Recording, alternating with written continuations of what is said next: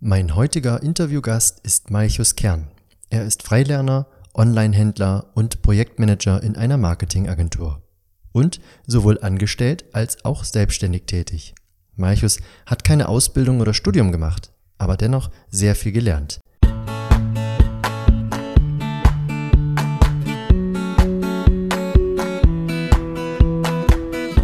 Du hörst den Podcast von Bewerbungsunikate für Menschen mit einem besonderen Lebenslauf, für Quereinsteiger und ehrliche Bewerber. Ich bin Christian Rahl, Bewerbungscoach und Vermittler von Persönlichkeiten.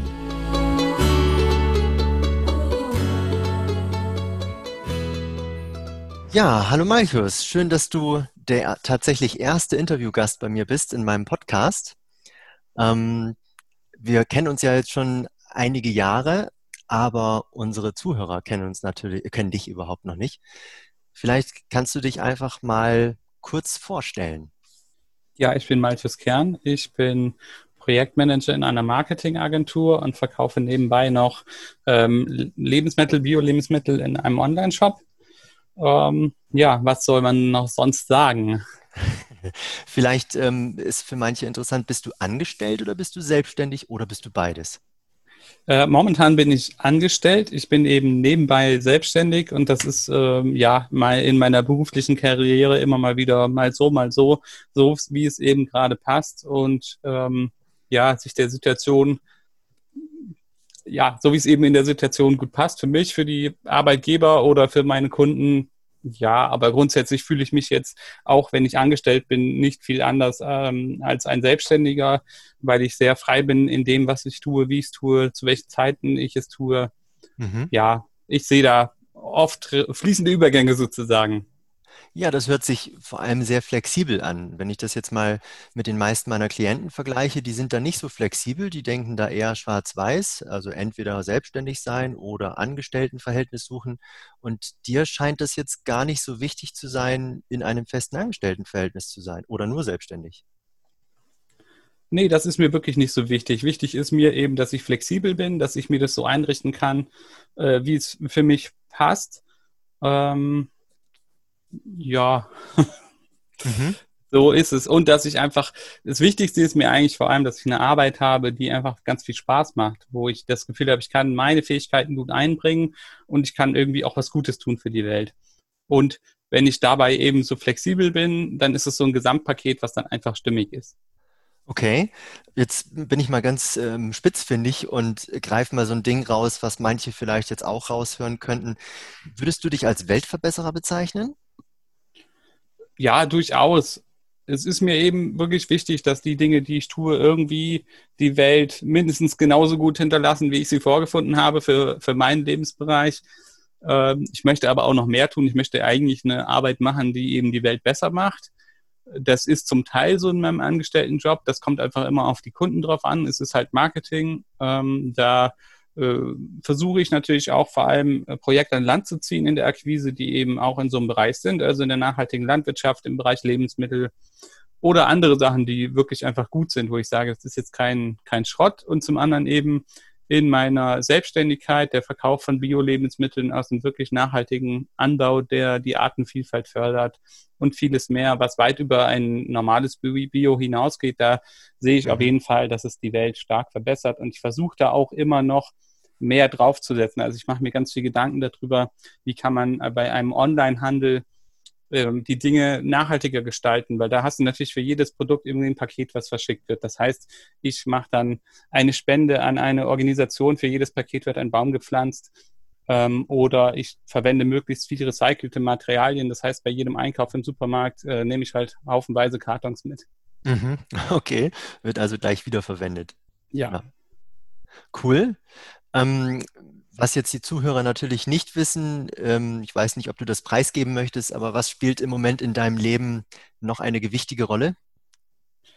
Ja, klar, die Vereinbarkeit mit der Familie. Ich habe eine kleine Tochter und da ist es mir auch ganz wichtig, einfach die Zeit zu haben. Das gehört für mich auch zu der Flexibilität dazu, dass ich einen Job habe, wo ich auch, soweit es halt mit jedem Job vereinbar ist, sagen kann, okay, ich muss jetzt mal kurz weg oder ich kann an dem Vormittag nicht arbeiten, da hat vielleicht meine Frau einen Termin, dann muss ich mich um die Tochter kümmern.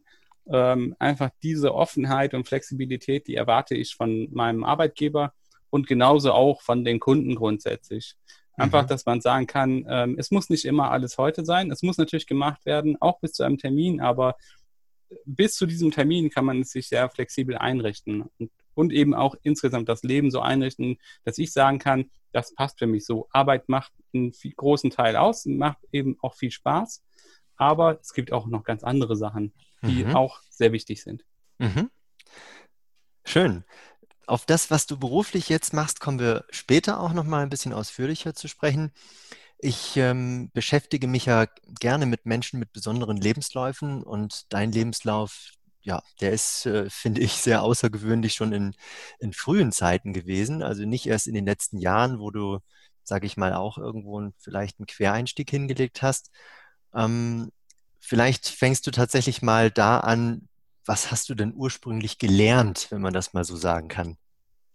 Ja, was habe ich ursprünglich gelernt? Das ist eine Antwort, die ich darauf gebe, die bei anderen Menschen sehr anders ausfällt. Die erzählen dann, was haben sie als Ausbildung gemacht, was haben sie studiert und bei mir ist es so, ich habe keine Ausbildung gemacht, ich habe kein Studium gemacht, ich habe auch keine Schule gemacht. Ich bin mit elf aus der Schule raus, das heißt, bis dahin bin ich in die Schule gegangen, aber da habe ich gesagt, ich will da nicht mehr hingehen.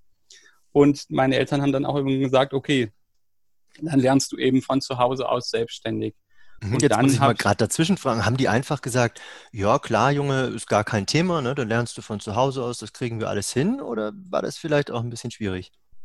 Ähm, das war durchaus äh, schwierig. Eigentlich wollte ich von Anfang an nicht in die Schule gehen. Also mit fünf, sechs habe ich schon gesagt, ich will da nicht hingehen, weil ich gesehen habe, wie es meinen älteren Geschwistern ging in der Schule. Die hatten alle keine guten Erfahrungen und ich fand es halt, was soll ich jetzt da hingehen, um dann da den ganzen Tag auf der Bank zu sitzen oder auf dem Stuhl und irgendwie zu warten, bis mir da jemand was beibringt. Ich war schon immer jemand, der ein bisschen schneller war und ähm, ja, ich habe halt gemerkt, irgendwie unzufrieden meine Geschwister waren und ich habe gesehen, dass ich auch alles gut zu Hause lernen kann. Wie man die Welt halt vielleicht als Fünf-, Sechsjähriger sieht, aber ich sehe es auch heute noch so.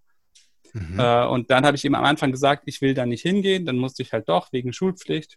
Und dann, ja, gab es einen Schulwechsel, bin ich aufs Gymnasium gekommen äh, da gab es andauernd Lehrerwechsel und ähm, in der Grundschule war es noch so, da gab es irgendwie noch eine Klassengemeinschaft und im Gymnasium war es nur noch wirklich Konkurrenzkampf.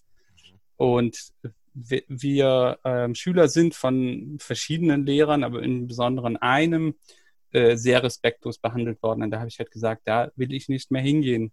Äh, also der hat uns wirklich äh, ja, behandelt, als ob wir nichts wären so. Und meine Eltern sind beide Lehrer und haben sich auch schon viele Jahre mit Alternativpädagogik beschäftigt. Meine Mutter hat zu der Zeit in einer freien Schule gearbeitet und die haben halt andere pädagogische Ansichten gehabt, als jetzt die an der normalen staatlichen Schule angewandt werden. Und hinzu kommt, im ländlichen Raum hier am Bodensee gibt es nicht viele Alternativschulen. Das heißt, da gab es keine wirkliche Option. Also außer man fährt anderthalb Stunden den einen Weg und den dann zurück, dann ist man drei Stunden am Tag im Schulbus. Das war nicht eine wirkliche Alternative. Mhm. Und dann habe ich halt immer wieder gesagt, ich will da nicht mehr hingehen. Und irgendwann haben sie gesagt, ja, okay, wir, wir haben es verstanden. Wie bist du denn von außen bezeichnet worden? Warst du dann so ein sogenannter Schulabbrecher? Ähm, nein, also Schulabbrecher äh, haben mich vielleicht manche bezeichnet in den äh, Behörden, aber ähm, es hat sich mittlerweile ein Begriff dafür gebildet für die jungen Menschen, die einfach sagen, ich möchte das selbstständig lernen und die werden als Freilerner bezeichnet oder bezeichnen sich selber so. Mhm. Freilerner hört sich ja schon, finde ich, auch sehr passend an. Wie gesagt, ich kenne dich ja jetzt schon eine Weile und ich glaube, du genießt einfach auch Freiheiten in jeglicher Hinsicht. Frei lernen klingt für viele bestimmt toll. Jetzt weiß ich von dir aus vielen privaten Gesprächen, so einfach war es nicht. Ähm, ihr musstet oder wolltet dann sogar für einige Zeit mal Deutschland verlassen, oder?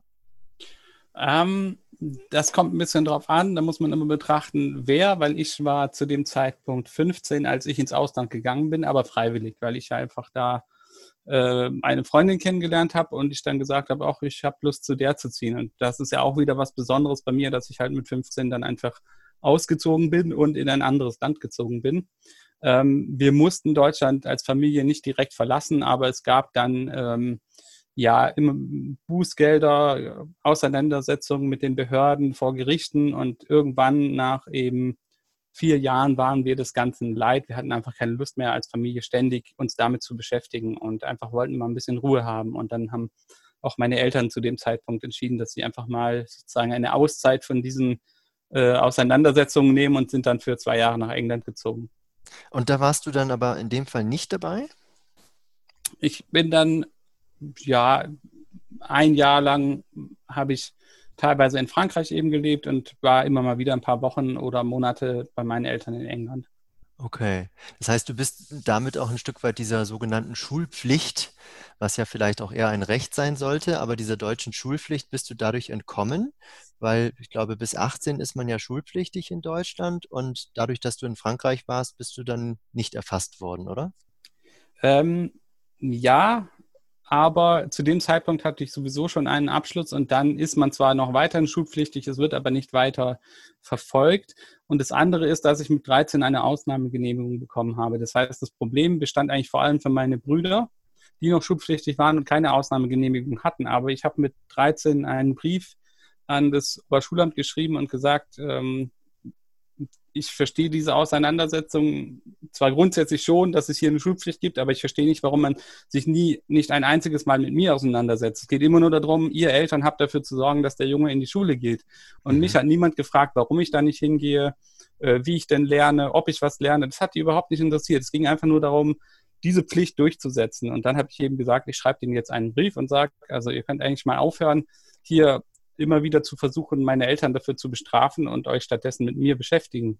Mhm. Und dann äh, hat das eben zu einer Einladung geführt zu, zum Oberschulamt zusammen wow. mit den Juristen von denen. Und dann war das Ergebnis eben davon, dass sie gemerkt haben, naja, der Malchus, der wird nicht wieder zurück in die Schule gehen. Da können wir machen, was wir wollen. Das bringt auch nichts, wenn wir da äh, seine Eltern Geld zahlen lassen. Mhm. Äh, und dann haben sie mir vorgeschlagen, wenn ich einmal im Jahr eine Prüfung mache und die bestehe, dann kann ich wiederum ein Jahr von zu Hause aus lernen.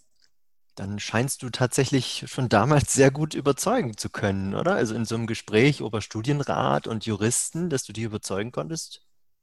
Ähm, ob ich jetzt äh, überzeugend war äh, deswegen oder weil ich halt einfach klar gemacht habe, ich gehe nicht wieder in die Schule, weil ich da einfach nicht mehr hin will. Es hat auf jeden Fall den Eindruck gemacht, dass dann eine sehr hohe Position in Deutschland entschieden hat, dass dieser Malchus Kern eine Ausnahmegenehmigung bekommt, die es sehr selten gibt.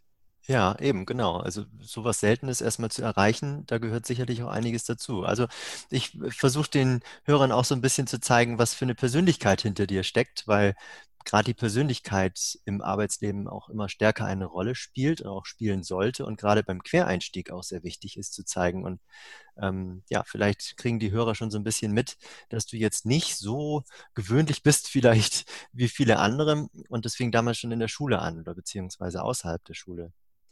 Du hattest erwähnt, dass du einen Abschluss hast. Was hast du für einen Abschluss? Genau, ich habe dann im Rahmen dieser Ausnahmegenehmigung äh, den Hauptschulabschluss gemacht. Okay, das heißt. Und ich habe mich auch ganz bewusst dafür entschieden, keine weiteren Abschlüsse zu machen, weil ich mhm. gesagt habe, naja, Studieren interessiert mich eh nicht groß. Ausbildung kann ich auch mit dem Hauptschulabschluss machen, wenn ich denn wollen würde, aber es war für mich eigentlich von Anfang an klar, dass ich äh, keine klassische Ausbildung machen werde, weil mir das einfach zu eingeengt ist. Ich hatte keine Lust, irgendwie derjenige zu sein, der jetzt hier monatelang den Kaffee servieren darf. Äh, ich habe einfach gesagt, das passt mir nicht. Ich möchte auch, äh, ja, branchenübergreifend lernen und das lernen, was mich da wirklich anmacht. Was hat dich denn dann angemacht? Was hat dich damals interessiert? Also Themen gab es wahnsinnig viele, die mich interessiert haben. Wirklich äh, aber die waren jetzt gar nicht unbedingt so beruflich. Ähm, es hat sich eigentlich dann erst so mit äh, 17, 18 entwickelt, wo ich ähm, angefangen habe, mehr berufliche Sachen zu lernen. Da habe ich in der Familie meiner damaligen Freundin, ähm, die hatten ein Ladengeschäft, wo sie Kunst äh, und Kunsthandwerk äh, verkauft haben aus Indien und Indonesien und so. Und da habe ich halt einfach ganz viel mitgeholfen, habe dann äh, teilweise den Einkauf übernommen und so die ja, Sortimentsgestaltung, dass ich gesagt habe, ich würde vorschlagen, wir nehmen das Produkt auf, habe da die Berechnung gemacht, welche Preise man nehmen sollte, alles, was irgendwie damit in den Preis reinkommt, eben Mehrwertsteuer, Einkaufspreis, die und die Kosten. Mhm. Da habe ich ganz viel gemacht und habe das Ganze auch relativ gut gestaltet, sodass da mehr Produkte drin waren, die Geld gemacht haben äh, und habe da einfach gute Einblicke bekommen und habe mich eben sehr viel mit dem Einkauf beschäftigt, ganz viel nach neuen Lieferanten gesucht, die Konditionen verglichen. So, das war so der erste Schritt. Und das heißt, mir, Learning by Doing einfach. Du bist da ins kalte Wasser gesprungen, hast da eine Position ausgefüllt, die du eigentlich jetzt nie vorher gelernt hattest, oder? Ja, genau. Aha, ja, stark. Ich meine, den Einkauf zu schmeißen und da Gedanken reinzubringen, wie man das besser machen kann, ohne irgendwas gelernt zu haben, schon, finde ich jetzt beachtlich. Ja, also ich muss sagen, das kommt halt immer darauf an, was das für ein Geschäft ist. Äh, also es muss einem natürlich liegen, aber es ist, äh, außer es geht um wirklich jetzt komplexen Import oder so, ist Einkauf nicht so schwierig. Man muss natürlich ein bisschen äh, ein Einkäufergespür haben, man darf sich nicht übers Ohr hauen lassen. So, aber jetzt diese Berechnungen, ähm, ja, sind jetzt nicht so kompliziert. Aber es liegt mir auch, es macht mir Spaß, diese Recherchearbeit zu machen und eben mir zu überlegen, welche Produkte könnten hier besser passen oder noch gut hinzugefügt werden, was ich auch heute für die Kunden mache. Mhm. Das ist vielleicht mal ein Punkt, den möchte ich ganz gerne rausgreifen. Du hast jetzt also nicht dich beruflich erstmal orientiert, wie das viele andere vielleicht tun. Ha, was könnte ich denn jetzt machen? Was gibt es denn für Berufe? Was gibt es für Tätigkeiten? Sondern du hast, ja, so hört es sich für mich an, irgendwie die Gelegenheit beim Schopfe ergriffen ähm, und bist ins kalte Wasser geschmissen worden durch die Umstände, durch die Gelegenheit und hast einfach mal gemacht, oder? Ja, auf jeden Fall. Aha spannend, weil viele gehen das anders an. Ne? Die gucken erstmal sehr kognitiv, was gibt es für Möglichkeiten, sondieren das Ganze und können sich dann doch irgendwie schwer entscheiden, was sie machen. Ähm, und du bist dann durch dieses Learning by Doing oder durch das einfach Tun, bist du zu dem gekommen, was dir tatsächlich auch Spaß macht. Ja, es ist auch was, was ich allen anderen nur empfehlen kann. Also ich habe ja auch durch mein Alter, ich bin jetzt 30, äh, noch viel Kontakt mit Menschen, die jetzt im klassischen Alter sind, der Berufsorientierung, ich sag mal so 16 bis 20, die einfach oft nicht wissen, was sollen sie machen, äh, den sage ich, probiert einfach alles Mögliche aus. Geht halt mal in den Betrieb, in den Betrieb, mach's halt zwei Wochen, dann, dann hast du ein Gefühl dafür, wie die Arbeit aussieht und wenn es dir Spaß macht, dann tauch halt ein bisschen mehr ein. Also man mhm. kann ja auch in Betriebe reingehen und als Externer mal was schnuppern. Viele Betriebe sind da auch offen für aus meiner Erfahrung, wenn man wirklich ein Interesse zeigt und sagt, das und das kann ich bei Ihnen einbringen und dafür kann ich das und das lernen. Mhm. Aber man muss selber aktiv werden, man muss proaktiv sein. Das ist, glaube ich, keine Frage. Also von alleine kommen die nicht auf einen zu. Mhm. Ja, das erwarten wahrscheinlich auch einige. Das kriege ich so ein bisschen bei meinen Klienten mit, dass die irgendwie bis zum Samt-Nimmerleins-Tag darauf hoffen, dass der Arbeitgeber denen ein gutes Angebot macht, wie sie sich weiterentwickeln können. Nein, da muss man sich schon selber einbringen. Man muss klar formulieren, welchen Nutzen das für das Unternehmen hat und kann dann den eigenen Nutzen mitnehmen. Also wenn ich eine Fortbildung vorhabe, habe ich auch jetzt letztens gehabt in dem Job, wo ich angestellt bin, habe ich gesagt, ich möchte gerne den und den Kurs machen und habe klar formuliert, welchen Nutzen es für meine Arbeitgeberin hat. Mhm. Und dann war das überhaupt kein Thema, auch wenn es äh, in einem Bereich ist von 1000 Euro oder noch mehr. Mhm. Okay. Wie gesagt, wir kommen später nochmal darauf genauer zu sprechen, was du jetzt machst. Ich würde ähm, gerne nochmal darauf zurückkommen, was dann damals so dein nächster Schritt war, nachdem du dann erstmal in Frankreich warst und äh, bei deiner damaligen Freundin in der Familie sozusagen mitgearbeitet hast. Wie ging es dann weiter beruflich? Es ging so weiter, dass ich eben da immer mehr gemacht habe in dem Geschäft, vor allem im Einkauf und eben in der um, Produktgestaltung und mir überlegt habe, was könnte man eigentlich besser machen, wo sind da noch äh, Möglichkeiten zu optimieren. Also was mir einfach nicht gefallen hat, war, dass man den ganzen Tag in dem Laden gesessen ist und wenn Saison war, dann war die Hölle los und wenn halt nicht Saison war, dann ist man da gesessen und hat halt auf Kunden gewartet und hat Däumchen gedreht so ungefähr. Man kann dann natürlich wieder alles schön putzen und hier fegen und mhm. nochmal gucken, wo kann man was einkaufen, aber wenn kein Kunde da ist, dann braucht man es auch nicht machen. Ähm, und das hat mich wirklich gestört, weil ich mir gedacht habe, so viel Zeit, die verschwendet ist, äh, weil das Problem ist, wenn du den Laden aufhast und ein Kunde kommt rein, dann will der dich sehen. Dann will der nicht, dass du irgendwo mhm. aus dem letzten Eck rauskommst, wo du gerade was am PC machst, sondern du musst präsent sein, selbst wenn nur fünf Kunden am Tag kommen. Mhm. Und da habe ich mir eben gedacht, na ja, da ist online nur wirklich die sinnvollste Sache, weil man hat, man braucht viel weniger Lager, man muss das ganze Zeug nicht anhauen, sauber machen, weil mhm. man es einfach in einer verschlossenen Kiste haben kann. Man macht einmal die Bilder, stellt das Ding online und dann habe ich mir eben überlegt, welche Produkte wären für einen Onlinehandel sinnvoll ähm, der relativ einfach äh, über Bootstrapping, also mit, nur mit Eigenmitteln finanziert, äh, aufgezogen sein sollte. Und dann habe ich halt erst gesagt, naja, Versand soll unkompliziert sein, soll nicht viel Lagerplatz brauchen und soll wenig Invest brauchen. Und dann bin ich auf halt kleine Artikel gekommen, Schmuck- und Bastelartikel. Aha. Was war so einer deiner Artikel? Du hattest mir das, glaube ich, mal erzählt. War das Räucherstäbchen? Ja, Räucherstäbchen habe ich auch verkauft, aber die waren dann nicht zu dem Zeitpunkt. Das war dann äh, in diesem Laden davor eben, weil man bei Räucherstäbchen eine gute Gewinnspanne hat und sie wenig Platz brauchen und man sehr relativ einfach ein Alleinstellungsmerkmal hat, weil wenn man 150 Sorten hat, die kein anderer hat, mhm. dann kommen die Leute zu dir, auch wenn sie nur ihre Standardsorte kaufen. Okay, woher wusstest du das damals? Also hast du es damals schon gewusst? Das ist ja, ich sag mal, cleveres ähm, Vorgehen und auch irgendwo Marketingwissen. Ähm, woher hattest du das damals?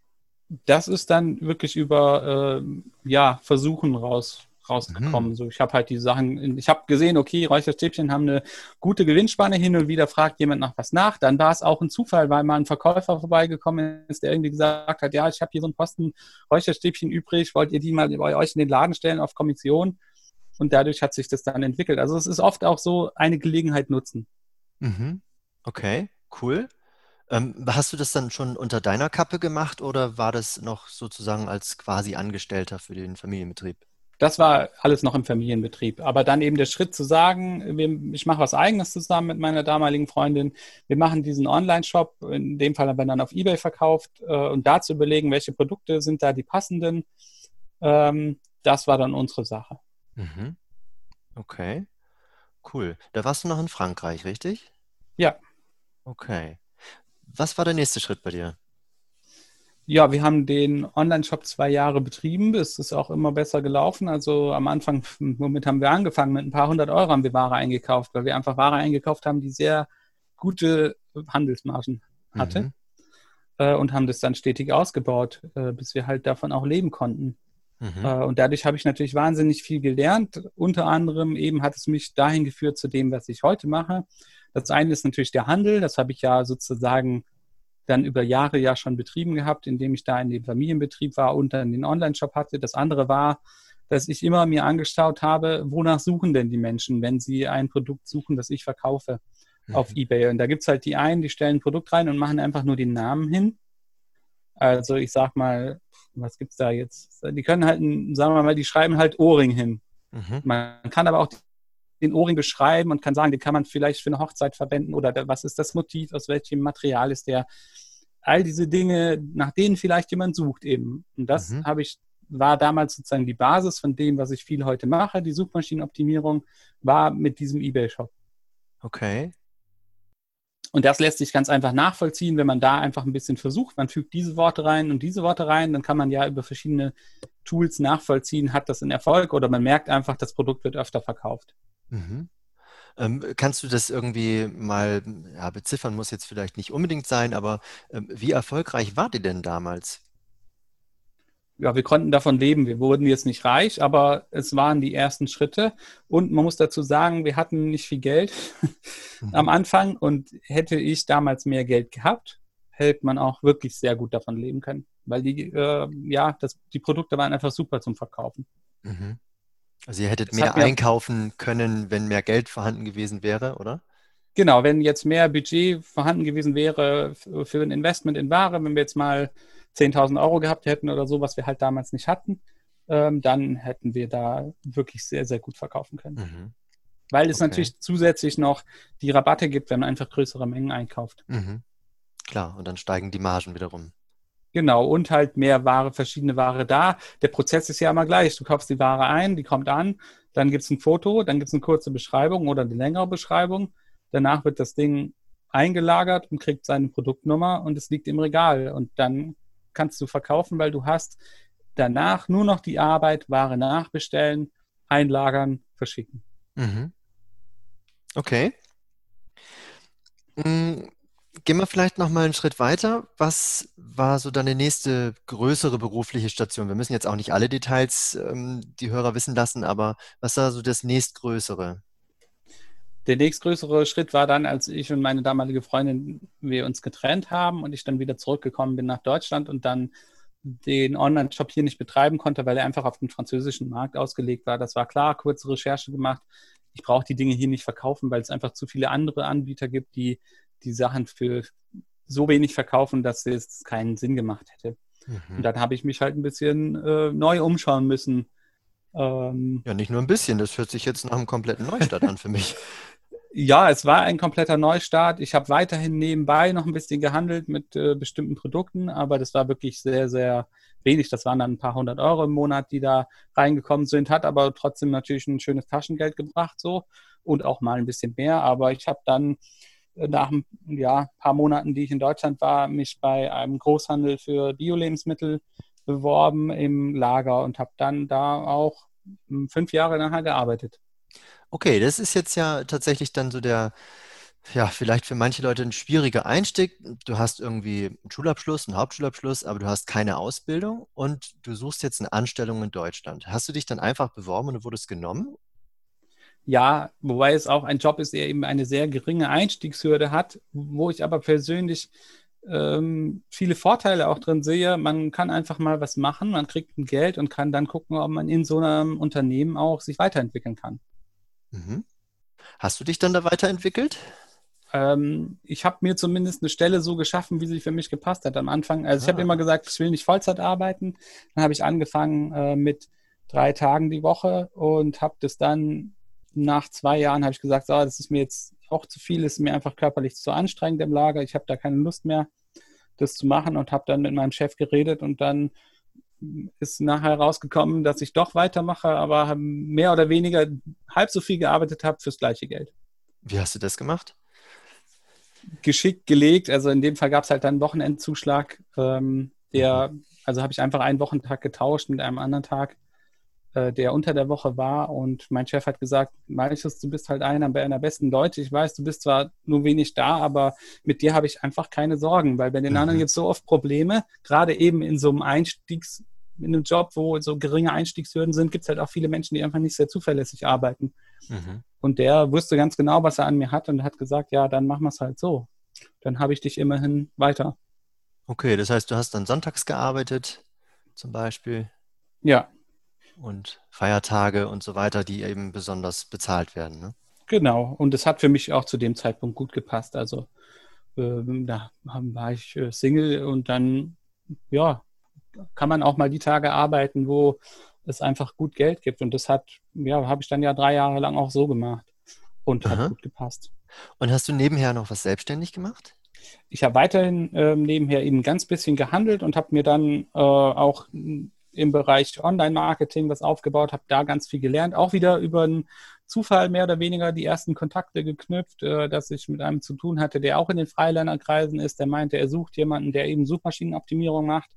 Dann habe ich gesagt, ja, ein bisschen Ahnung habe ich. Und dann ähm, haben wir uns unterhalten. Dann meinte er, ja, guckst dir noch die und die und die Webseite an. Dann habe ich mir das halt zwei Wochen lang angeschaut, habe mir die Sachen, sagen wir mal, sehr basic beigebracht und habe dann ein paar Projekte für ihn gemacht oder für seine Kunden und bin dann natürlich noch weiter reingekommen, habe mir noch mehr beigebracht ähm, und habe dann auch andere Kunden an Land gezogen über, mhm. ja, einfach über ein Netzwerk, über Leute, die ich kenne, die dann sagen, ja, der Malchus, der kann das ja irgendwie halt, äh, ja, Verwandte oder Freunde von Verwandten. Mhm. Das möchte ich jetzt auch nochmal wieder rausgreifen, weil ich das so als, ähm, ich sage jetzt mal, vielleicht einen Schlüsselmoment begreife bei der Orientierung wenn man sich neu orientiert, auch als Quereinsteiger. Du hast letztendlich was genutzt, was da war, also Kontakte. Ihr seid ins Gespräch gekommen und daraus hat sich dann ein Auftrag ergeben, wo du dein Wissen einsetzen kannst, was du schon hattest, oder? Ja, genau. Also eigentlich eine ganz einfache Geschichte. Vielleicht was, was nicht so einfach ist unbedingt. Ähm, du hast es dir dann selber irgendwie noch beigebracht. Was hast du denn da gemacht? Ich habe mir Webseiten durchgelesen, äh, auf denen eben beschrieben wurde, wie man ähm, seine eigene Webseite in Google nach vorne bringt. Also was für Inhalte müssen da drauf? Wie muss man die Inhalte schreiben? Was muss man vielleicht technisch machen, damit die Seite nach vorne kommt? Mhm. Ja, okay. also du hast, ich sage jetzt mal ganz einfach, du hast es dir angelesen, ne? Du hast das Internet genau. genutzt, hast gegoogelt, ähm, hast recherchiert und hast ein paar Seiten gelesen, hast wahrscheinlich äh, die wichtigsten Spots irgendwie da rausgenommen und hast es dann weitergegeben an andere. Das klingt ja eigentlich recht simpel. Meinst du, das kann jeder? Ich glaube, dass das grundsätzlich schon jeder kann. Es geht natürlich nicht bei jedem Beruf. Ich sage mal, ähm, man sollte jetzt lieber keine Leute operieren, wo man sich nur ein bisschen was angelesen hat. Aber für, gerade im Bereich Online-Marketing, Marketing, äh, muss man einfach ein bisschen kreativ denken können und eben das Handwerk lernen. Ähm, und das kann grundsätzlich jeder, der daran Spaß hat, in meinen Augen, weil es muss einem natürlich auch irgendwie so kommen, dass es sich, dass man es gut auch aufnehmen kann, die ganzen Informationen und dann auch verarbeiten kann. Und ich habe auch ein paar eigene Projekte dann einfach umgesetzt, um zu gucken, funktioniert das wirklich so? Ähm, ja, und dann eben am Anfang sehr, sehr günstig Sachen gemacht für andere Leute äh, und dann hat sich darauf was aus, aufgebaut. Mhm. Ähm, jetzt äh, vielleicht für andere auch nochmal wichtig zu wissen, du hattest ja im Hintergrund immer das finanzielle Einkommen aus deiner ähm, Anstellung. Das heißt, ähm, du bräuchtest eigentlich nie Angst haben, dass du jetzt total pleite wärst durch deine Selbstständigkeit, sondern du konntest einfach tatsächlich dich ausprobieren, oder? Ja, und das sehe ich auch als sehr, sehr großen Vorteil. Wenn man keinen finanziellen Druck hat, dann kann man auch wirklich qualitativ arbeiten. Das macht einfach einen großen Unterschied. Wenn ich sage, ich, ich probiere mich hier in einer Sache vielleicht auch erstmal aus, dass man dann so viel Zeit hat, wie man braucht für ein Projekt, ohne dass man sagen muss, naja, jetzt habe ich da schon so viel reingesteckt und da kommt so wenig bei rum. Ist, wenn man diesen Druck nicht hat und einfach machen kann, mhm. dann geht es halt leichter und man ist einfach entspannter und man kann Kunden ablehnen, auf die man keine Lust hat oder wo man sagt, das passt einfach nicht gut. Ja. Und genauso bei allen anderen Sachen, die ich gemacht habe. Wie ich dann angefangen habe, die Bio-Lebensmittel zu verkaufen, ist auch so. Ich wusste, okay, ich habe den und den Invest. Das habe ich mir halt angespart und ich probiere es einfach aus. Und wenn es nachher nichts wird, dann habe ich ein paar tausend Euro verloren, aber ist es trotzdem überschaubar. Mhm. Es reißt keine Riesenlöcher. Vielleicht kommen wir gerade mal darauf zu sprechen, was, was ist so ein Projekt, was nicht so gut gelungen ist bei dir? Ah, ich habe schon ein paar Projekte gemacht, die nicht so gut gelungen sind. Also das eine war eben, ich habe damals in dem äh, Laden die Räucherstäbchen verkauft und habe dann anschließend in Deutschland versucht, selber Räucherstäbchen zu importieren und das äh, hat ganz und gar nicht funktioniert. Da hat sich kein Mensch für interessiert, auch wenn mhm. ich verschiedene Läden angeschrieben hatte, die irgendwie, ob die die verkaufen wollen. Das war einfach nichts. Äh, es war aber auch sehr überschaubar von, vom Invest her. Mhm. Dann habe ich ein Magazin rausgebracht. Ich habe angefangen, über nachhaltige Landwirtschaft zu schreiben und es hat finanziell nicht funktioniert, aber es hat mich zu meinem heutigen Job und zu eben dem Online-Shop, den ich jetzt führe, geführt, weil ich einfach viele Kontakte dadurch geknüpft habe. Aber man muss auch ah. sagen, es war äh, da schon ganz schön ein Invest für meine Verhältnisse als äh, Privatperson sozusagen ähm, das war schon extrem viel Zeit, die da reingeflossen ist, wo finanziell einfach eigentlich fast gar nichts dabei rumgekommen ist. Mhm. Aber, wie du schon selber gerade angedeutet hast, das möchte ich auch nochmal hervorheben, daraus hat sich dann letztendlich wieder was Neues, Besseres, Schöneres ergeben und vor allem das, wo du jetzt auch tätig bist, ne? Genau, es ist viel daraus entstanden, sehr viele Kontakte, eben weil ich einfach da ja, ich habe es ja auch nicht gelernt, wie man ein Magazin macht. Ich habe gesagt, ich mache das jetzt einfach, weil ich sehe, dass das äh, gemacht werden soll äh, und weil ich mich für das Thema einsetzen wollte. Und dann habe ich einfach dadurch ja mit den ganzen Bioläden in der Region Kontakt gehabt. Ich habe mit ganz vielen Landwirten Kontakt gehabt und dadurch eben auch ein paar Kontakte geknüpft, die gesagt haben, Malchus, ich sehe, du machst da was ganz gut, mach doch mal was für mich. Mhm. Und bin darüber eben auch an diese Lebensmittel gekommen, im Speziellen jetzt dieses Olivenöl, wo ich gesagt habe, die haben noch niemanden, der das in Deutschland verkauft. Die haben so ein tolles Produkt und die wollen es auch nicht hier verkaufen, weil die einfach zu beschäftigt sind. Ähm, ich kann das. Ich kann Online-Shops aufziehen. Ich weiß, wie Online-Marketing funktioniert und ich kenne durch die Arbeit im Bio-Großhandel auch die Logistik. Ich, ich habe auch den anderen Online-Shop gehabt. Ich weiß, wie man Sachen versendet. Ich weiß, wo man die Anbieter findet für Verpackungsmaterial und was halt alles so ist, worauf man alles achten muss und habe dann gesagt, na gut, dann mache ich jetzt halt den Online-Shop und habe den, ähm, ja, zusammen äh, mit einem Verwandten von mir, der eben Programmierer ist, äh, auf die Beine gestellt. Aber man braucht das heutzutage auch nicht mehr. Man mhm. kann auch mit äh, Shop-Systemen, die im Baukasten funktionieren, mit Jimdo oder äh, Shopify, was ohne dass man irgendwelche Ahnung haben muss von Programmieren, äh, gut aufstellen. Mhm. Ja. Das heißt, du handelst mit Olivenöl ich handle mit Olivenöl und es wird jetzt in nächster Zeit auch noch ein paar andere Produkte dazukommen. Also was ich jetzt äh, in der nächsten Woche hinzufügen werde, ist ein veganer Dünger. Okay. Für äh, ja, Balkongärten, Zimmerpflanzen, so. Und dann sollen noch weitere Bio-Lebensmittel dazukommen. Also äh, geplant ist für das äh, jetzt dieses Jahr 2020 sind äh, Trockenbohnen, weil die eben auch aus einem speziellen Anbau kommen, Sonnenblumenkerne, Cashewnüsse, also alles das, was halt wirklich nachhaltig angebaut wird, wo ich möglichst einen direkten Kontakt habe mit den Erzeugern. Mhm. Ja. Stark. Ähm, magst du die Internetseite dazu sagen? Äh, die Internetseite heißt www.bio-vegan-bestellen.de und das sind eben äh, Lebensmittel mhm. aus biozyklisch veganem Anbau. Vegan bedeutet hier, dass es wirklich vegan abfällt ist. Das heißt, es werden keine tierischen Düngemittel verwendet, keine tierischen Spritzmittel. Ähm, das, was die Düngemittel angeht, ist vor allem so, dass einfach ähm, bei vielem Anbau auch ganz stark im Bioanbau Schlachtabfälle verwendet werden, also Hornmehl, Blutmehl, äh, Hühnerschnäbel, die werden aus Ungarn importiert oder eben aus Asien, Schweineborsten, sonst was, was da alles draufgekippt wird. Ähm, und das finde ich jetzt persönlich nicht so appetitlich und finde auch nicht, dass es sein muss, weil es im Grunde genommen einfach Abfälle aus der Massentierhaltung sind. Und die möchte mhm. ich nicht unterstützen, auch wenn ich selber kein Veganer bin und auch kein Vegetarier bin. Aber ich sage, das muss nicht sein. Das geht auch anders. Ähm, und dann habe ich halt gesehen, dass da einfach ein Markt besteht. Da ist eine Nachfrage da und die kann ich bedienen. Niemand anders handelt das Produkt bisher. Äh, ja, dann mache ich es halt. Und kannst du da erste Erfolge mit deinem Shop vermelden? Es wächst auf jeden Fall, ja. Also es ist äh, so, man muss da schon stetig dabei bleiben und man, man muss auch investieren. Also ich, äh, wenn ich jetzt meine Zeit äh, so mal überschlage und das, was mein äh, Kollege gemacht hat und was ich so bisher alles an Geld investiert habe, dann sind es wahrscheinlich später 20.000, die wirklich an Geld geflossen sind und wahrscheinlich nochmal 20.000 äh, Zeit. Mhm. Okay, das also, ist schon eine ganz schöne Summe, finde ich. Genau, da kommt natürlich was zusammen, aber es ist ja auch äh, über die Zeit. Also am Anfang habe ich mal 4.000 reingesteckt und dann kommt halt wieder ein Geld rein und dann kann ich wieder was ausgeben. Das heißt jetzt nicht, dass ich diese 20.000 auf einmal auf den Tisch gelegt habe, sondern es ist halt reinvestiert worden. Ich kann jetzt noch kein Geld rausziehen, mhm. um mich zu bezahlen. Aber ich bin ja auch entspannt. Ich habe ja eine Anstellung wo ich gut bezahlt werde, dann kann ich das aufbauen. Ich sehe aber, dass es wahrscheinlich in, ich sag mal so, ab in einem halben Jahr sollte schon so sein, dass ich jetzt äh, nichts mehr nachschießen muss und dass ich mich auch bezahlen kann. Mhm. Bevor wir da jetzt äh, zu deinem jetzigen Job kommen, wo vielleicht jetzt die Hörer auch schon ziemlich neugierig sind, was du da jetzt wirklich machst, vor allem eben auch als Angestellter. Ähm, ich weiß nicht genau, vor ein, zwei Jahren, da gab es bei dir dann, glaube ich, den Wechsel, dass du bei ja, dass du dein Angestelltenverhältnis gelöst hast äh, im Lager, richtig?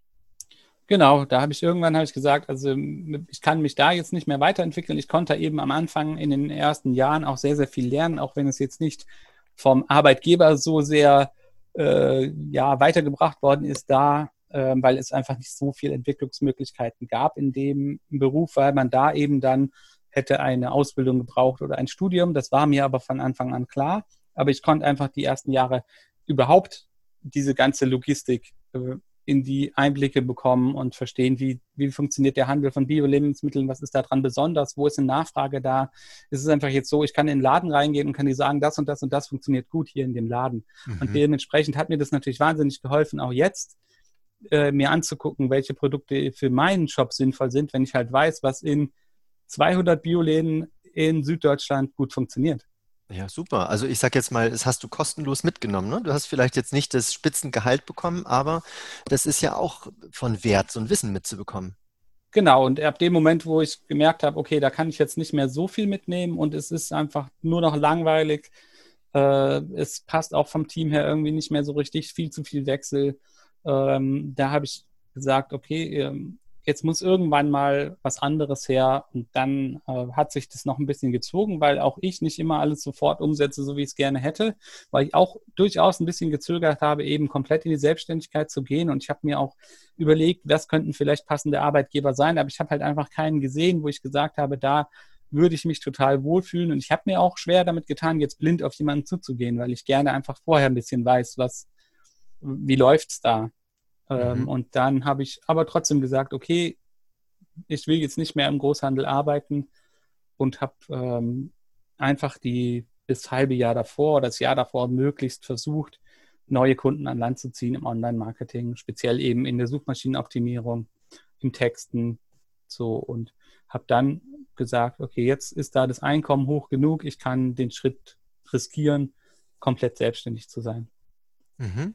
Hast du dir da irgendwie eine, eine Deadline gesetzt für den Fall, dass es nicht funktioniert, dann wieder zurück in eine Anstellung zu gehen? Also, nö, mir war irgendwie so klar, okay, ich habe jetzt hier das und das Einkommen ist da, das passt schon, das wird schon laufen.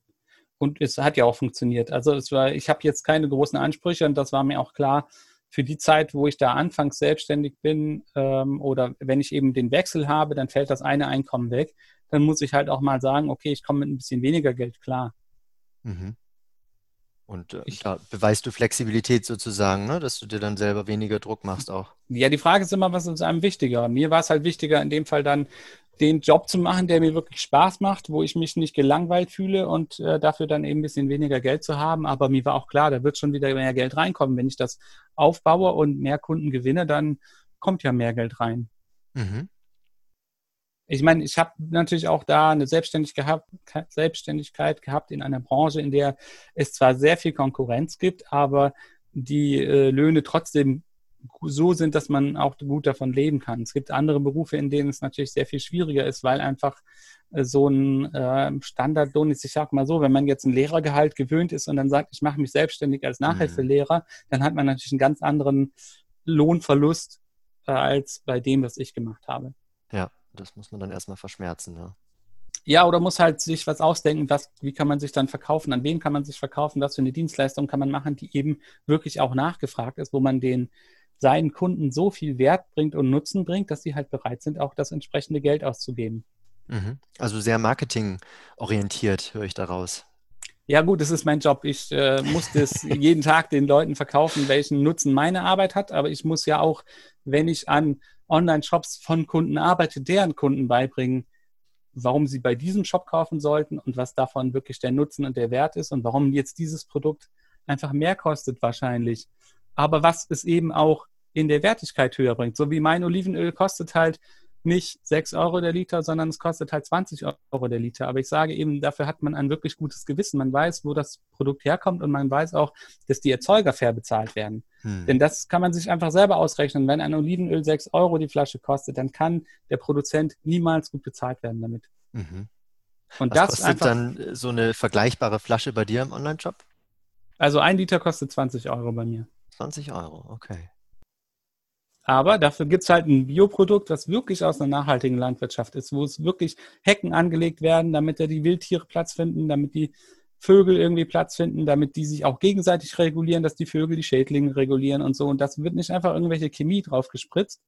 Es ist, wie gesagt, auch wirklich fair bezahlt gegenüber den Erzeugern. Ich mache keine Preisverhandlungen. Ich sage, ihr sagt mir, was ihr braucht und das bezahle ich. Mhm. Und ähm, dann ist es auch noch in der handwerklichen Qualität. Es ist ein sortenreines Olivenöl, das heißt, es ist nur aus einer Sorte Oliven. Es ist nicht eine Mischung aus verschiedenen Ländern. Das ist nämlich das, was normalerweise gemacht wird. Da wird Olivenöl aus Tunesien und Spanien und hier, wir mischen alles zusammen, dann schmeckt das immer gleich und hat aber auch keinen Charakter mehr. Es schmeckt halt auch einfach richtig, richtig lecker. Mhm. Im Gegensatz zu dem, was halt aus irgendwie zusammengemischt wird. Es wird von Hand geerntet, damit die Oliven eben keinen Schaden bekommen und wird dann in der eigenen Ölmühle der Erzeuger sofort gepresst. Damit hat man ganz frisches Olivenöl, was eben noch keine Verluste bekommen hat in der Qualität, weil wenn Oliven beschädigt werden oder lange lagern, wenn sie beschädigt sind, dann verlieren sie eben an Qualität. Mhm. Gut, Werbung vorbei. Ja, ich, ich merke, ich, ich, merke vor allem, dass du, dass du einfach sehr tief in dieses Thema eingestiegen bist. Also was sich vielleicht vorhin so angehört hat, als okay, du handelst halt irgendwie mit Olivenöl und dem und dem und dem und dem und dem und dem. Also du bist schon auch in diese, diese einzelne Produktwelt, in dem Fall jetzt zum Beispiel Olivenöl, echt tief eingetaucht. Also hast du da Wissen und Kontakte erarbeitet, die sicherlich viele andere nicht haben. Ja, auch das muss man halt einfach machen und muss auch sagen, ich äh, ich gönne das mir oder ich riskiere das, dass ich einfach mal äh, auf eine Messe fahre und mich da einen Tag lang, zwei Tage lang einfach jeden Stand anschaue und mir die Zeit nehme, mit jedem mich zu unterhalten, was mich interessiert. Mhm.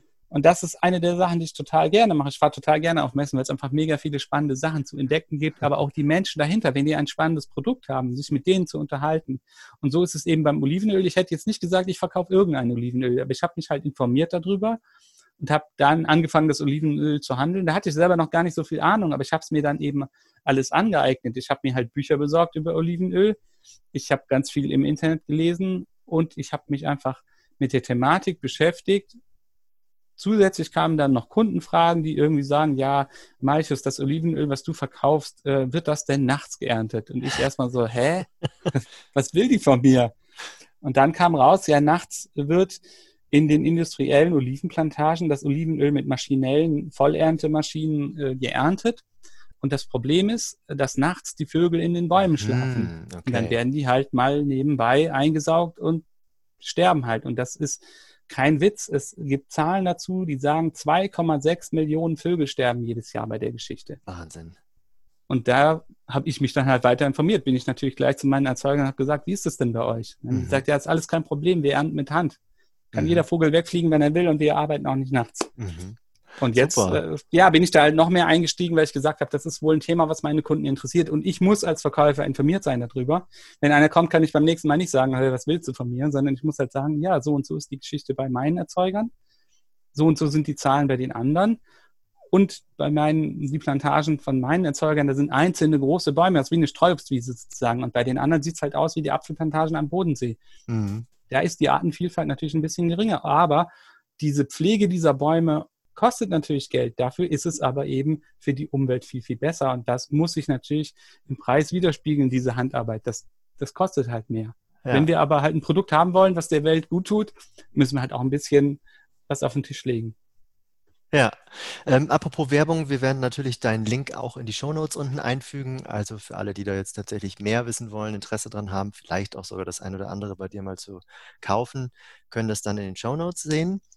Jetzt wollen wir die Hörer mal nicht weiter auf die Folter spannen. Jetzt würde mich und uns natürlich interessieren, was machst du jetzt und vor allem auch, wie bist du jetzt dazu gekommen? Wann war das? Wie hat sich das aufgebaut?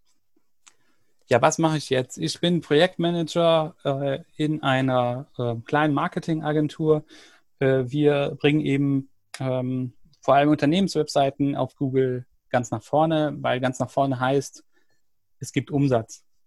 Die ersten drei Positionen in Google machen 90 Prozent aller Klicks aus. Die erste Position von diesen Positionen macht 65 Prozent aller Klicks aus. Wenn du in Google nicht ganz vorne bist, machst du keinen Umsatz. Mhm. Und das machen wir. Das nennt sich Suchmaschinenoptimierung. Wir machen auch noch viele andere Online-Marketing-Sachen, aber das ist so unser großes Steckenpferd und vor allem auch mein Steckenpferd. Das macht mir einfach wahnsinnig viel Spaß. Ja, und dann habe ich da auch noch ein bisschen ähm, Personalverantwortung. Das heißt, ich organisiere zwischen den Kunden und den Mitarbeitern. Das heißt nicht, dass ich eben alles texte, sondern ich habe Texter, denen gebe ich ein Thema und sage, okay, die und die Wörter müssen unbedingt rein, so und so soll der Text aufgebaut sein. Bitte liefer mir den Text bis dann und dann. Dann geht es zum Kunden, der gibt halt eine Freigabe, dann gibt es einen anderen Mitarbeiter, der das vielleicht einbaut. So organisiere ich eben zwischen Kunden und Mitarbeitern die ganze Geschichte und überlege mir auch im Gespräch mit dem Kunden oder danach, äh, welche Themen hat der Kunden, die er nach vorne bringen möchte und wie bringt, formuliert man die vor allem auch so, dass sie die Kunden des Kunden gut verstehen. Mhm. Okay. Wie hast du denn deinen jetzigen Arbeitgeber, du hast vorhin schon gesagt, Arbeitgeberin, wie hast du die kennengelernt? Ich habe die kennengelernt, das ist unter anderem äh, durch dich oder es ist eigentlich durch dich zu, äh, zustande gekommen. Du hast ja vor ein paar Jahren einen Coworking Space gegründet und eben meine Arbeitgeberin hatte auch mal drin gesessen und ähm, dann haben wir uns kennengelernt, haben wir ja auch erstmal nicht viel miteinander zu tun gehabt, haben uns halt mal unterhalten, wussten aber natürlich, wir sind in dem ähnlichen Bereich unterwegs. Die hat auch schon jahrelang Online-Marketing gemacht, war, hat ein bisschen einen anderen Fokus gehabt, die ist eben mehr auf Usability, also auf der Nutzbarkeit von Webseiten, von Apps. Äh, das heißt eben, man kann eine App haben und die funktioniert halt nicht gut, weil man den Button irgendwie an der falschen Ecke gesetzt hat. Oder gerade heute Morgen hatte ich das Thema von äh, einem Kunden von uns, der eben eine Webseite hat und dem seine Links sind nicht blau, sondern der, die sind halt vielleicht grau. Und dann verstehen die Webseitenbesucher gar nicht, dass das ein Link ist. Und dann gehen sie halt wieder von der Seite runter. Das ist jetzt mal ein Beispiel für Usability. Äh, das ist eben so ihre Expertise gewesen und da haben wir uns halt mal drüber unterhalten und das ging ja dann eine Weile. Ich meine, der Coworking Space war schon wieder zu und glaube ich. Und dann haben wir halt Kontakt gehabt und sie hat gesagt, ja, ich habe gerade so, sie hat gerade so viel zu tun, ob ich mal was übernehmen kann in dem Bereich eben der Suchmaschinenoptimierung. Und dann habe ich erste Projekte gemacht und es hat sich gut weiterentwickelt. Und das hat dann auch gut zusammengepasst mit dem Moment, wo ich gesagt habe, ich will im Großhandel aufhören. Mhm. Okay.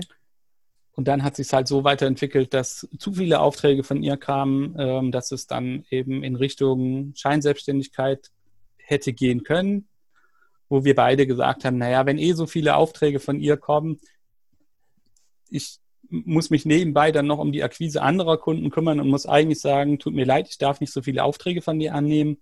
Das hat irgendwie wenig Sinn. Wir haben Mhm. total viel Spaß miteinander zu arbeiten. Wir haben die gleiche Vision von dem, wie, welche Tätigkeiten das Unternehmen anbieten soll, dann kann sie mich ja auch einfach anstellen. Mhm. Mit wie viel Prozent bist du jetzt angestellt? Ich bin aktuell mit 65 Prozent angestellt. Sie hätte mich gerne eher auf 80 gehabt, aber ähm, ich habe gesagt, das ist mir einfach zu viel, gerade wenn ich eben nebenbei noch ähm, den Onlinehandel habe mit dem Olivenöl und weiteren Produkten, wo ich durchaus mhm. einiges organisieren muss, weil das ähm, schon auch ein ziemlicher Job ist für eine Person. Ich habe jetzt keine Angestellten bisher. Ich äh, habe ein paar Freelancer, die mal einen Text schreiben und eigentlich sollte der Versand auch nicht über mich laufen, sondern über einen Fulfillment-Dienstleister. Das hat aber nicht funktioniert, weil das Produkt einfach zu empfindlich ist. Das braucht sehr viel Packaufwand. Mhm. Äh, und dann mache ich es jetzt gerade selber. Der Plan ist aber auch, dass das ähm, sich ändert. Auf jeden Fall bin ich da bei 65 Prozent, aber zusammen mit meinen eigenen Sachen bin ich halt auch bei 35 bis 40 Stunden, was äh, ich reduzieren möchte. Mhm, auch weil du jetzt Vater geworden bist, wahrscheinlich. Ne? Genau, also es ist mir einfach gerade zu viel.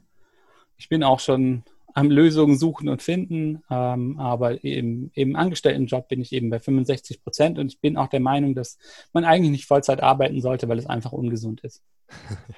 Ja, zumindest in vielen Jobs äh, ist es doch sehr, sehr herausfordernd, wenn man dann 40 Stunden oder mehr arbeiten muss. Ja, nicht nur im Job, sondern wie viel Zeit hat man dann eben noch für Familie, für Freizeit, für Hobbys, für Sachen, die einem vielleicht auch gut tun von der Gesundheit her.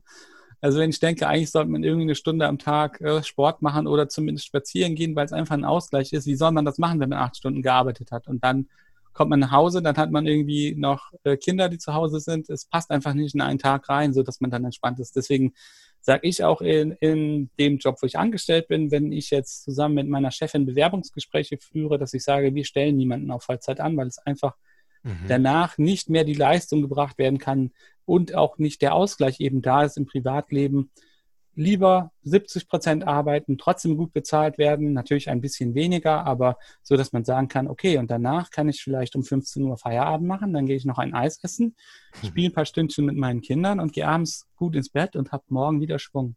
Mhm. Und richtig Lust zum Arbeiten. Genau, weil wir haben halt auch eine äh, hochkonzentrierte Arbeit. Es ist wirklich kein, kein Kindergarten, den wir da machen. Es ist wirklich eine Sache, wo man echt nach ein paar Stunden bei manchen Arbeiten merkt oder nach zwei Stunden merkt, okay, ich muss jetzt was Leichteres machen, weil es einfach man auf Hochspannung ist, Konzentration und das dann über einen kompletten Tag, das geht einfach gar nicht. Wenn du möchtest und wenn du darfst, dann darfst du gerne deinen Arbeitgeber nennen und vielleicht auch ähm, mal davon erzählen, dass ihr, ja, ich sag jetzt mal, besondere Anstellungsverhältnisse habt, was ihr denn so für Leute da habt. Ja, mein Arbeitgeber ist das Kirschwerk ähm, Kirschwerk, weil meine Chefin Nina Kirsch heißt. Wir äh, witzeln jetzt schon immer rum, weil eben sie ja Kirsch heißt und ich Kern heiße. Haben manchmal äh, Anrufe. Letztens war es so, da hatte ich mich informiert wegen der Sache, hatte meine E-Mail hinterlassen und die Telefonnummer vom Kirschwerk und ich bin eben der Herr Kern, dann rief der an und dann ging die Frau Kirsch dran und der musste erst mal eine halbe Minute so lachen, musste sich so entschuldigen, weil es ihm einfach rausgerutscht ist. Ähm, das, das ist mir noch gar nicht bewusst geworden. Kirschkern, das würde ja, ja, so gut zusammengehen. Also dieser Verkäufer, der hat sich so einen abgelacht, es war ihm danach so peinlich, aber wir haben damit überhaupt kein Problem, weil wir es einfach auch selber so lustig finden.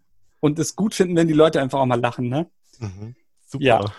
Ähm, ja, was habt ihr für Leute? Du hast schon mir so ein bisschen erzählt, ähm, ihr stellt jetzt nicht unbedingt jeden ein und ihr habt einen besonderen Fokus. Genau, wir haben den Fokus darauf, dass wir sagen, ähm, wir sind eine kleine Agentur. Das heißt, wir können jetzt vielleicht nicht das zahlen, was andere Agenturen zahlen können in München, Stuttgart, Berlin.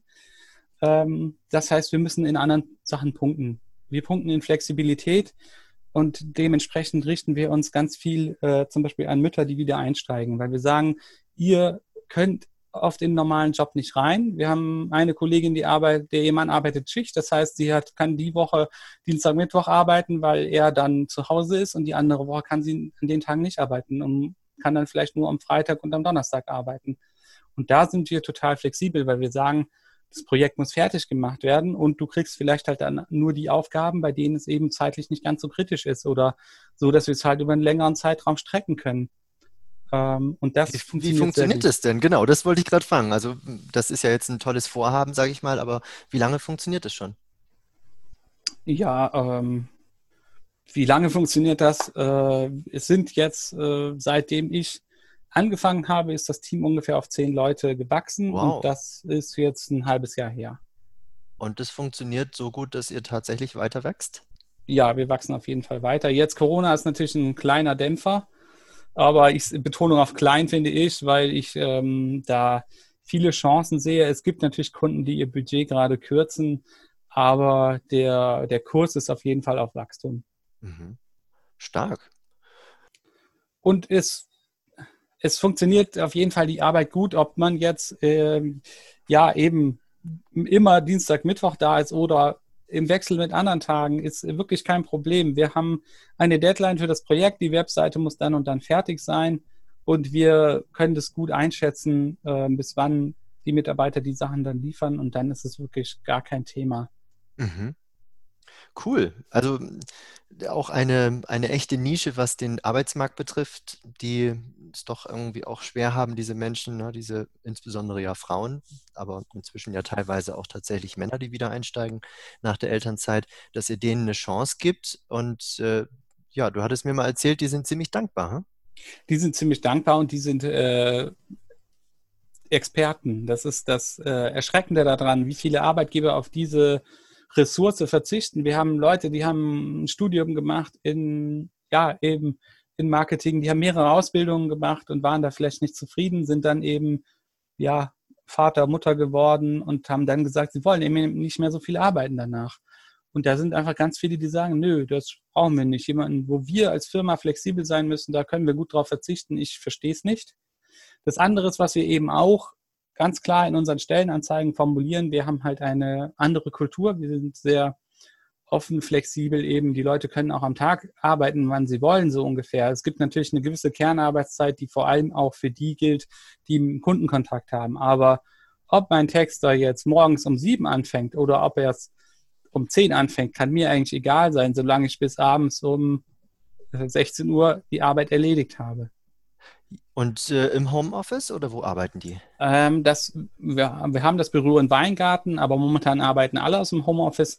Es arbeiten die meisten aber ähm, teilweise immer im Homeoffice, weil sie eben ein bisschen längeren Anfahr Anfahrtsweg haben, die sich dann extra entschieden haben, ich möchte beim Kirschwerk arbeiten, ich komme aber vielleicht von 20 Kilometer entfernt. Das heißt, die kommen dann einen Tag die Woche ins Büro mhm. und arbeiten die anderen, je nachdem, welchen Umfang sie eben haben, von zu Hause aus. Und das geht bei Online-Marketing problemlos. Deswegen ist für uns auch Corona überhaupt kein Thema gewesen, was dies, die Zusammenarbeit angeht. Es nervt langsam, dass man sich nie sehen kann. Mhm. Aber grundsätzlich kommen wir wochenlang ohne Kontakt gut aus. Wir haben die ganzen Plattformen und so, wo die Arbeit geteilt wird. Das ist alles sowieso online. Ja, und dann eben die, die Kultur, die wir haben, dass wir eben sagen, uns interessiert vor allem, was die Leute arbeiten möchten. Und es kann auch sein, dass sie da sagen, ich habe das noch nie gemacht. Also wir haben auch eine äh, Kollegin von mir eben eingestellt, eigentlich als Buchhalterin und Assistentin für die Geschäftsführung. Und dann hat sich kurz danach herausgestellt, die hat so viel Lust daran zu texten, jetzt textet sie eigentlich nur noch. Mhm, stark. Und das, das heißt, kann sich ja. Quereinsteigerin, oder? Ja gut, sie hat halt das eine gelernt und möchte das andere machen und sie kann es auch. Wenn jemand das natürlich nicht kann, dann können wir auch nicht sagen, ja, mach bitte. Aber wenn es jemand ganz eindeutig kann, weil er ganz viel Spaß dran hat und wirklich sich auch reinfuchst, dann, wenn wir dann einen Bedarf haben bei uns, dann schieben wir halt auch rum sozusagen. Dann kann man einfach die Abteilung wechseln.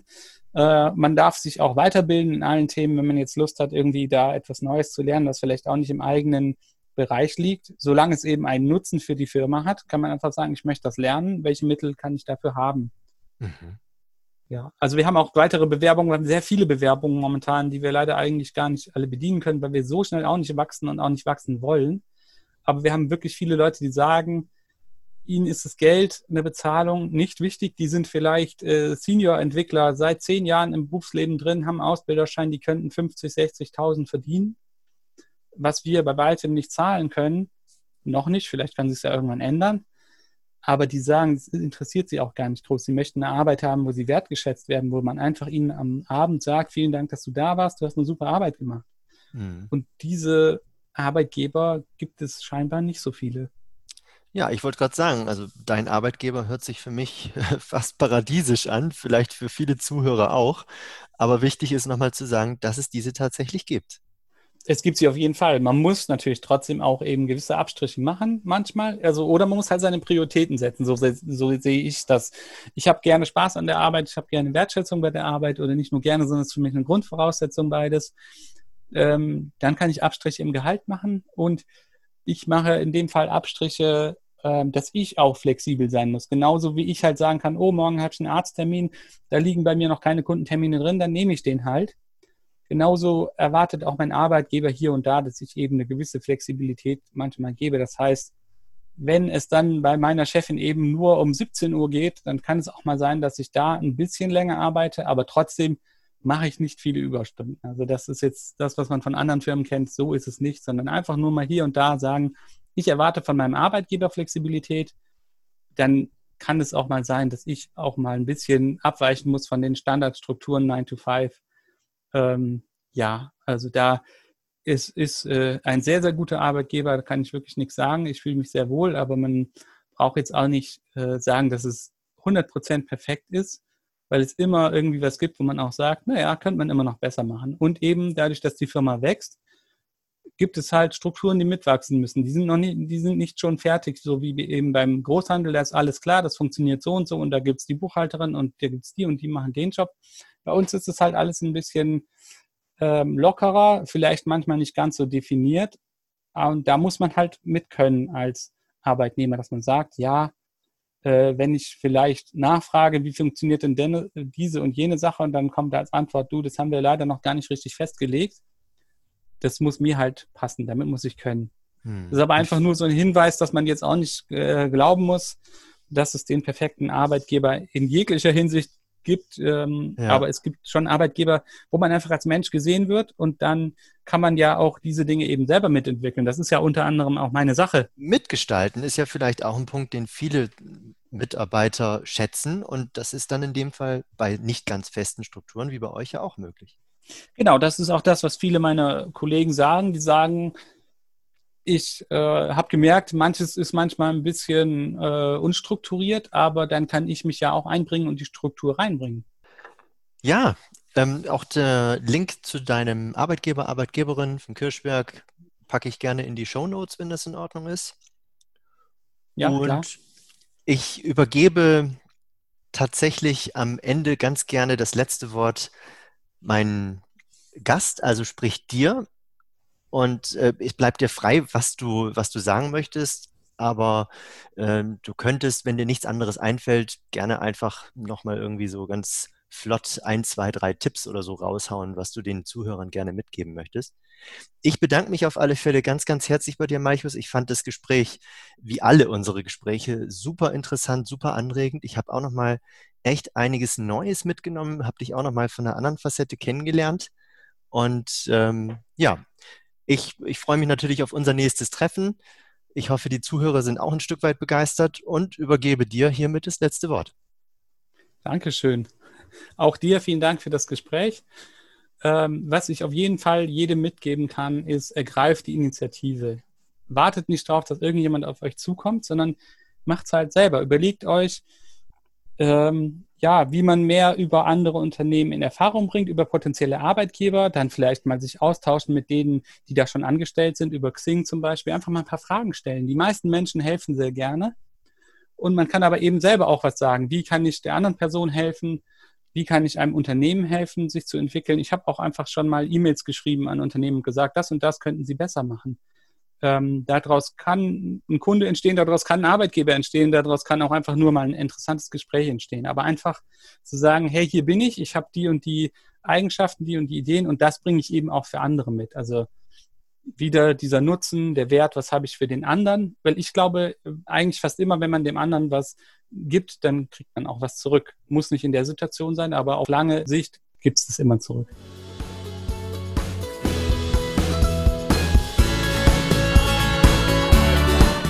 Hat dir der Podcast gefallen?